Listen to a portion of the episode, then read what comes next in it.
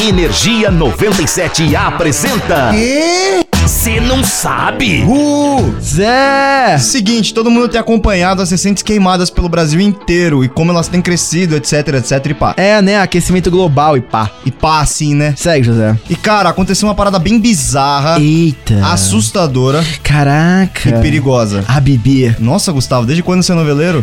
É, desde o beijo do vampiro. Tá, enfim, você talvez tenha visto algum vídeo recentemente de um ciclone gigante de fogo no meio do mato. Nossa, sim, parecia coisa de anime, cara. Então, esse vídeo é real, Belo. Ô, louco, você jura? E eu já menti pra você?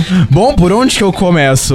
Lugar nenhum. Seguinte. Tá. A parada rolou lá em Goiás, mais especificamente numa fazenda em Santa Helena, no sudoeste do estado. Nossa, Zé, que preciso você. É, vai vendo, meu irmão. Bom, nesse caso, pelo menos o negócio foi controlado pelos próprios fazendeiros, mas, cara, já foram cinco redemoinhos de fogo esse ano só no Goiás. Oh, God, why? Pô, eles se formam quando existem ondas de calor ascendentes e convergentes que acabam tomando uma projeção vertical, parecendo um tornado mesmo, só que quente demais. Cara, foi uma pergunta retórica, mas eu gostei, parabéns. Pô, valeu. Inclusive, eles geralmente têm de 10 a 50 metros. Nu. Mas teve um caso notório em 1923, durante o chamado Grande Sismo de Kanto, no Japão, que uma tormenta de fogo do tamanho de uma cidade gerou um tornado flamejante que matou cerca de 38 mil pessoas em 15 minutos. Nossa, mano, esse não sabe ficou dark, amedrontador de um momento pro outro. Tudo pela informação. Mas aí, se você curte curiosidades extremamente flamejantes, Por incrivelmente Fire Spin Encanto. é só ficar ligado que a gente tá sempre por aqui. Eu sou o Zé Constantino E eu sou o líder da Elite Fora de Canto, Gustavo e Fava. nós somos o Cê Não Sabe. Para de linkar